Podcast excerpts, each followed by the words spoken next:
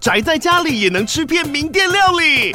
最懂吃的美食平台宅点心满周岁喽！二月二十六号至三月三十一号，周年庆消费满千折五十元，满两千折两百元，限量五十组超值组合包，原价二四九九元，特价二四零零元，搭配专区优惠再折两百元。鱼子烧麦、老爷叉烧、鲜肉汤包、墨西哥起司煎饼，交朋友来家宅着吃更好吃。马上点击链接探访宅点心。FM Taiwan。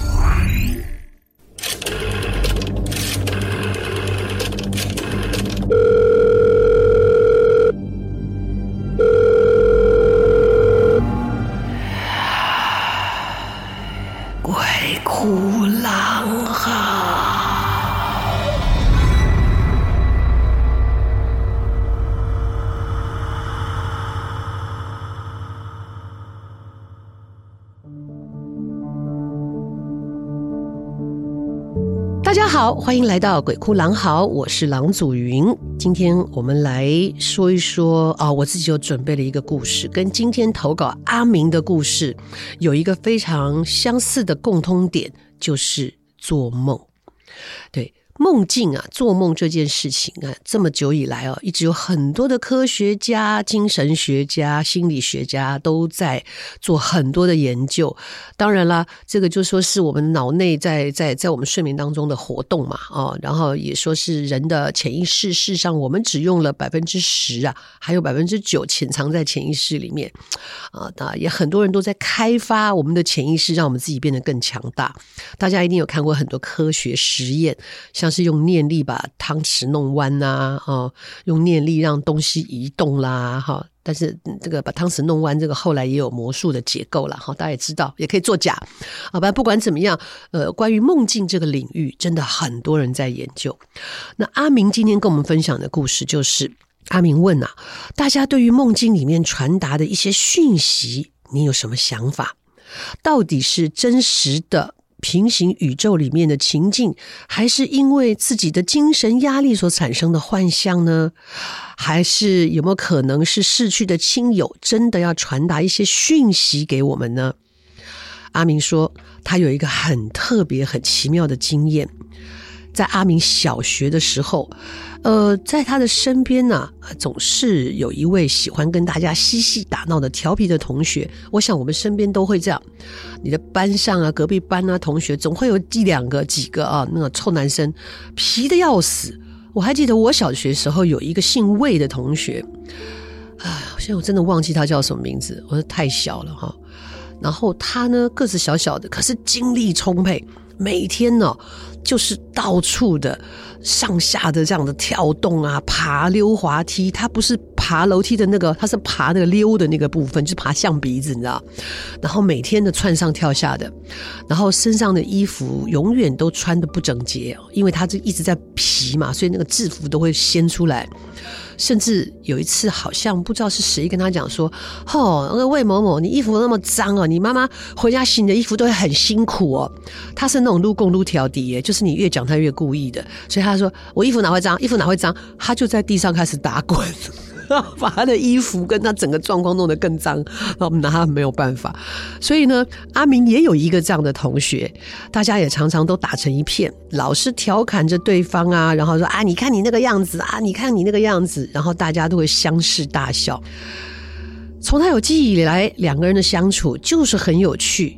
一直升到了国中，因为呢，大家分开就变成不同学校，所以呢，哎，也学业也比较重嘛，哈，就会渐渐疏远。很多的友情都是因为到要念书去别的学校，不同的学区，然后刚好到了国中这个尴尬期的时候就，就就变得比较疏远了。不过阿明因为比较年轻了，哈，这个时代还有脸书啊，我们以前呢没有。所以只要一搬家，你就再也找不到你的朋友了。所以他还用脸书呢，彼此默默的互相关注。到了阿明二十岁那一年，脸书上呢，那个以前大家一起玩得很开心的小学同学，突然间私讯了他，问他说：“你还记得小豪吗？”哦，他一个化名的同学，小豪出了车祸，但是因为很严重，他的家人说，送到医院急救的时候，瞳孔已经放大了，所以后来选择了放弃急救。当啊阿明听到了他的好朋友跟他说的这个消息，他心里面很难过，一时之间也不知道用怎么样的心情去面对，而且也不太敢相信。然后呢，跟他要好的同学就说他是想要集合之前的一些同学好友去参加他的告别式，可是因为工作的关系，阿明没有办法去送他，最终没有参加告别式。然后啊，他心里面就觉得这是个遗憾，在心里面是一个小小的结啊。在告别式之后的某一天，阿明可能心里面非常挂念这个已经离开的小豪，他梦见他了，梦见。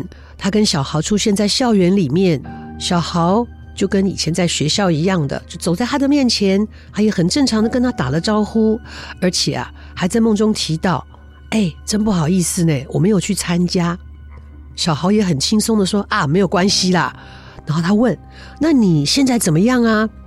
接着那个同学呢，就顺手提起胸前制服上的绣字，他就把那个绣的字啊，学生的那个学号拎起来说。就这样啊，然后他就看到了制服上的名字，就变成了呃他自己取的化名啊，就林大豪。然后之后阿明就醒来了，他就觉得这个是不是一个太巧合、太奇妙的经验呢？阿明说，套用在佛教的玄学上面，是不是应该很快就要投胎转世，变成别人家的孩子了呢？他也不知道。只能在大家心中想象吧，可能就是日有所思，夜有所梦。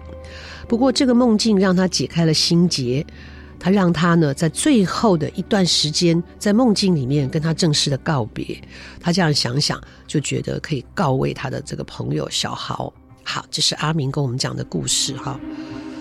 其实会，而且我觉得很有趣的是，梦境里面哦，也不知道是我们发生过的事情的一些片段。组合，还是说真的所谓的日有所思夜有所梦？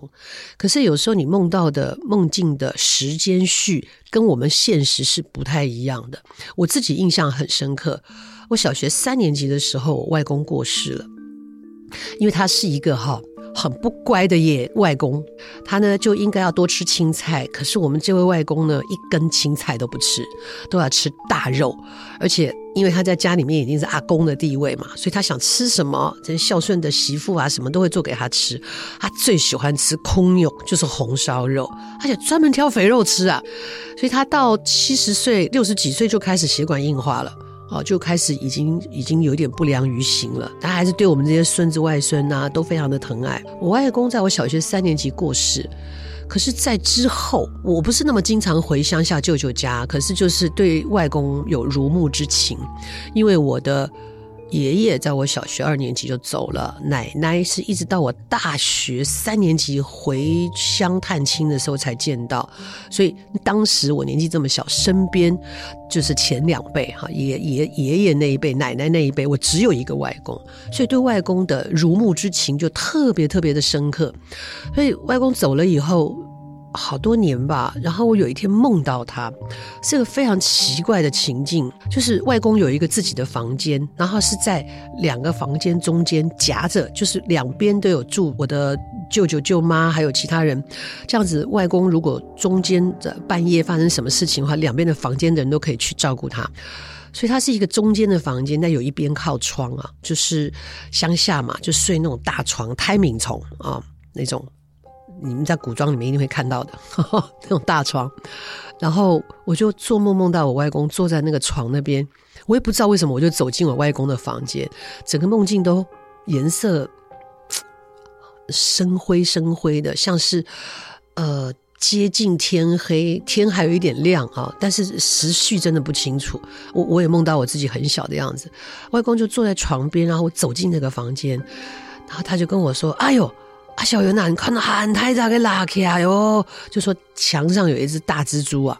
我一回头就，哎，刚刚进来怎么没看见？就看一个大蜘蛛很快速的这样在在对面的床对面的墙那边爬过去。那我阿公就跟我说：“看看看看，他头还要给打打不细，叫我拿拖鞋把他打死。”我哪敢啊！我蜘蛛好大一个。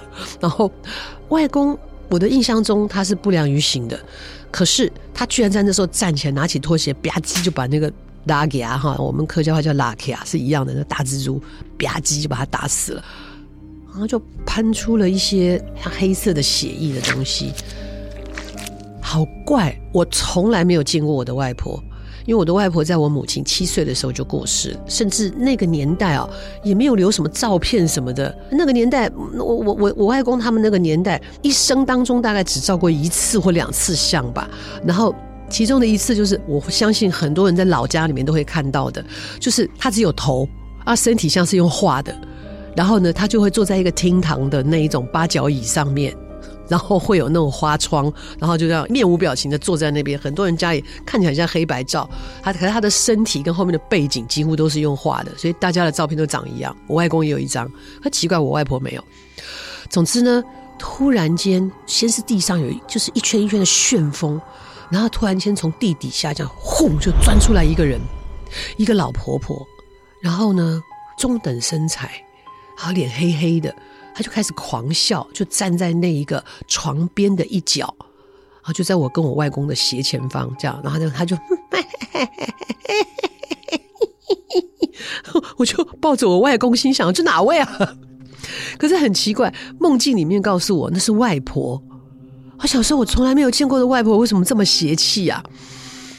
然后我就要拉着我的外公往外跑，之后怎么样就不记得了。啊，反正好像梦也就这样醒了。我还记得我问妈妈说：“哎，妈，外婆长什么样子？”妈妈说：“外婆很瘦，瘦瘦的。”然后我想，那应该不是啊，我梦到的那个婆婆肉肉的，所以到底梦到谁我不知道。但是梦境里面告诉我那是外婆，而且我外公过世是我小学三年级，我做这个梦已经更大了一些。但是我梦到的是回到小时候的自己，而且那时候并没有意识到外公不在了，所以真的非常有趣。那我接下来讲的这个梦境啊，它真的很像一个故事哈。然后这个也是，反正我现在没事跟别人聊天，就说哎，有没有什么鬼故事啊，什么灵异的啊，赶快告诉我。好，这故事有一点点长度，如果讲不完，我们就分下集。哎，我突然发现大家很喜欢听下集。好，这个故事呢，我们要设一个主角哈。好多的名字都被用过，怎么办呢？尤其什么小明啊、大明啊，啊，今天还有阿明哈。我们要叫他什么呢？我们叫他、小楚好了，我也不知道为什么突然想到哈小楚，这个他是我朋友的亲戚的同学，真的很远哈发生的事情。小楚呢，呃，也是有一点点坎坷哈，就是在他高中吧。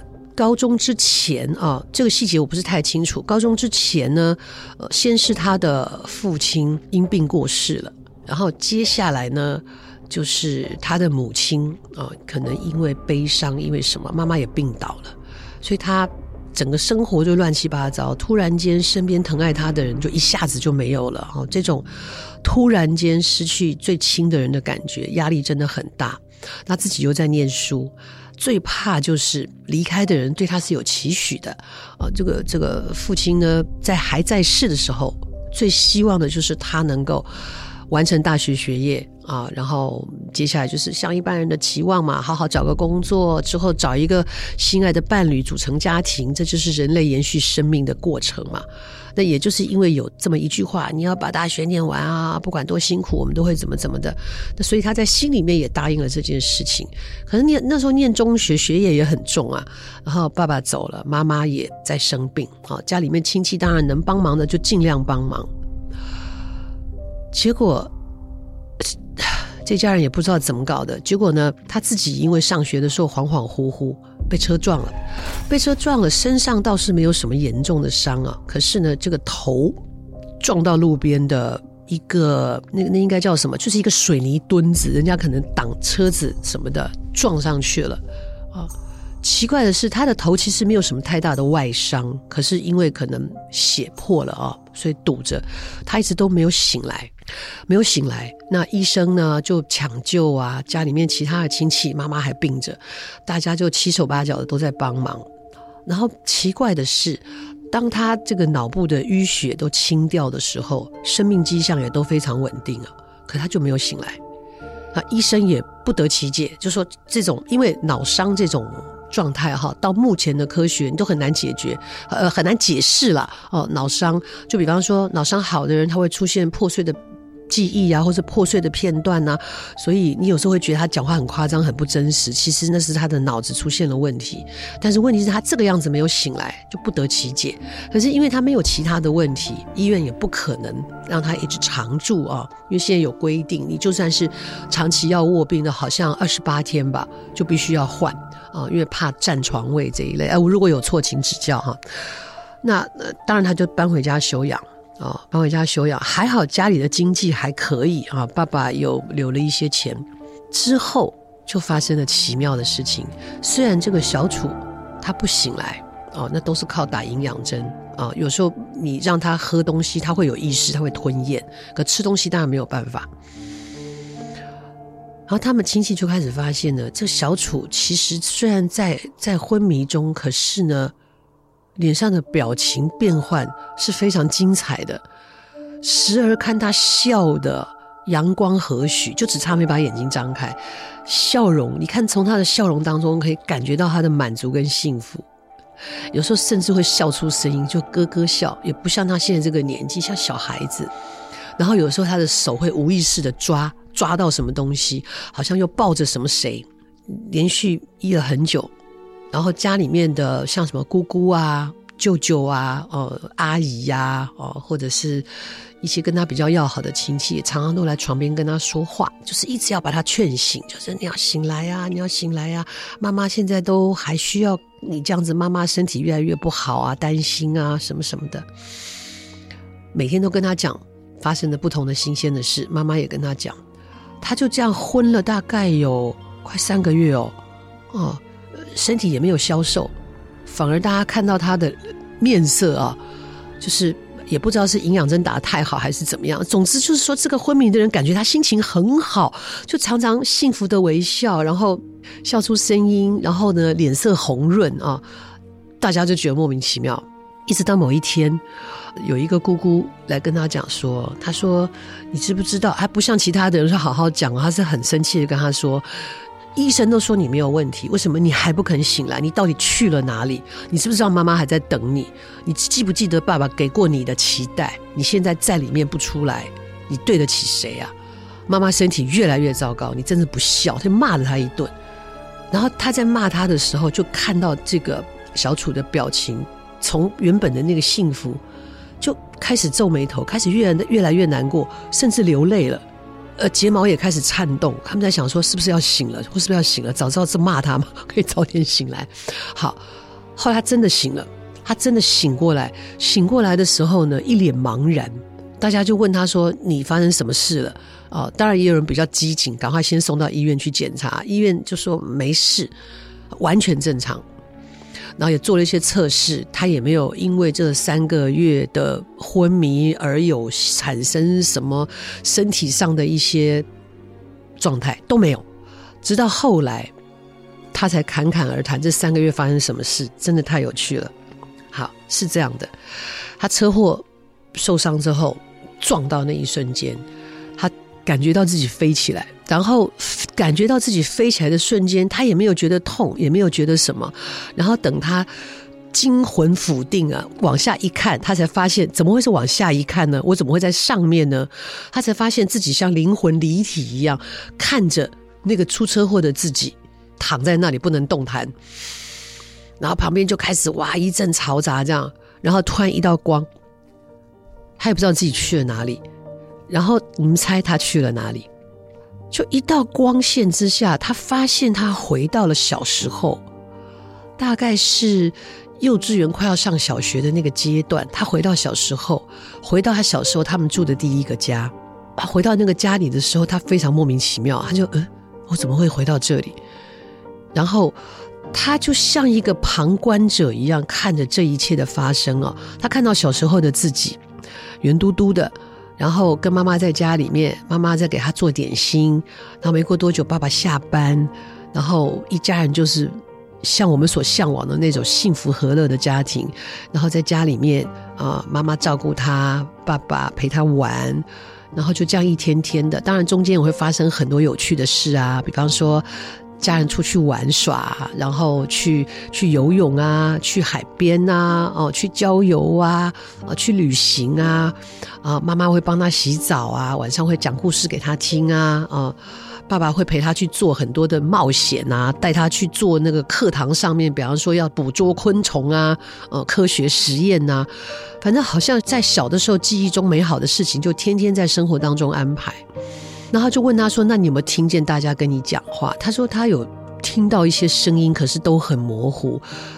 他也想到说，好像他应该要离开这里，可是他舍不得，因为那个梦中的景象太幸福、太快乐，那就是他还拥有爸爸妈妈的时候。所以，真的就是因为姑姑骂他说：‘你知不知道你妈妈还病着？你爸爸还对你有期待’的那个瞬间，他突然间清醒了过来。对。”这个时候已经是他从前，而且不是以前的那种，就是说过日子一天一天，他是所有的美好的记忆都在那里每天发生啊。他也不是二十四小时的，反正就是永远都是快乐的景象，愉悦的，三个人抱在一起的，三个人一起大声唱歌的，全家人去爬山的，各种美好的画面都在那里面，因为那可能都是他美好的记忆。所以在听到姑姑骂的这几句以后，骂他不孝，他突然间。他说：“感觉好像被电，就像他被那一道白光带走一样，也是突然间一亮，他就回到了现实。哦，那到底要怎么说呢？这这这三个月的昏迷是什么意思？是他自我意识的不想醒来呢，还是上天真的再给他一次机会，重温他跟父母之间的亲情？他对父母之间的依恋到底是什么？无解。但是他照他自己说，他说。”他更懂得什么叫做珍惜，更感恩父母曾经对他做的一切，因为梦境当中的有一些小细节是在他记忆当中已经遗失的，或者是说这是他的梦境编造出来的，也没有答案啊、那之后他真的就是好好念书，然后一边照顾母亲，当然也完成了父亲对他的期待，呃，考上还不错的大学，然后找了一份很好的工作，啊，妈妈至今还在他的身边，哦，所以梦境、幻境到底是一个什么什么样的一个境地，没有人知道。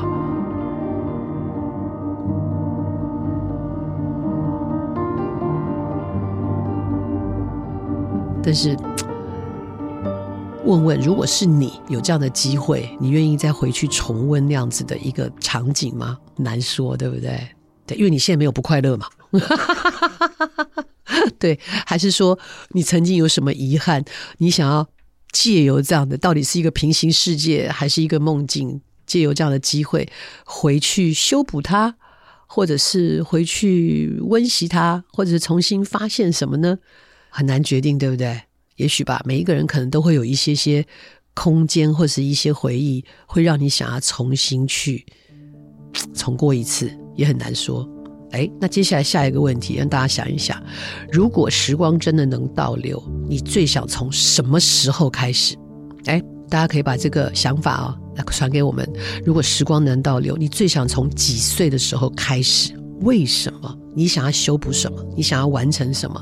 你想要重新改变什么啊？欢迎大家来投稿。我们是 FM Taiwan，在鬼哭狼嚎里面，我们有一个专属的平台，欢迎大家投稿。好，题目就是：如果时光可以让你回到过去，你想从几岁开始？为什么？OK，我们的今天故事在这边告一个段落。欢迎大家继续投稿哦。好，我是郎祖筠，我们下次再见。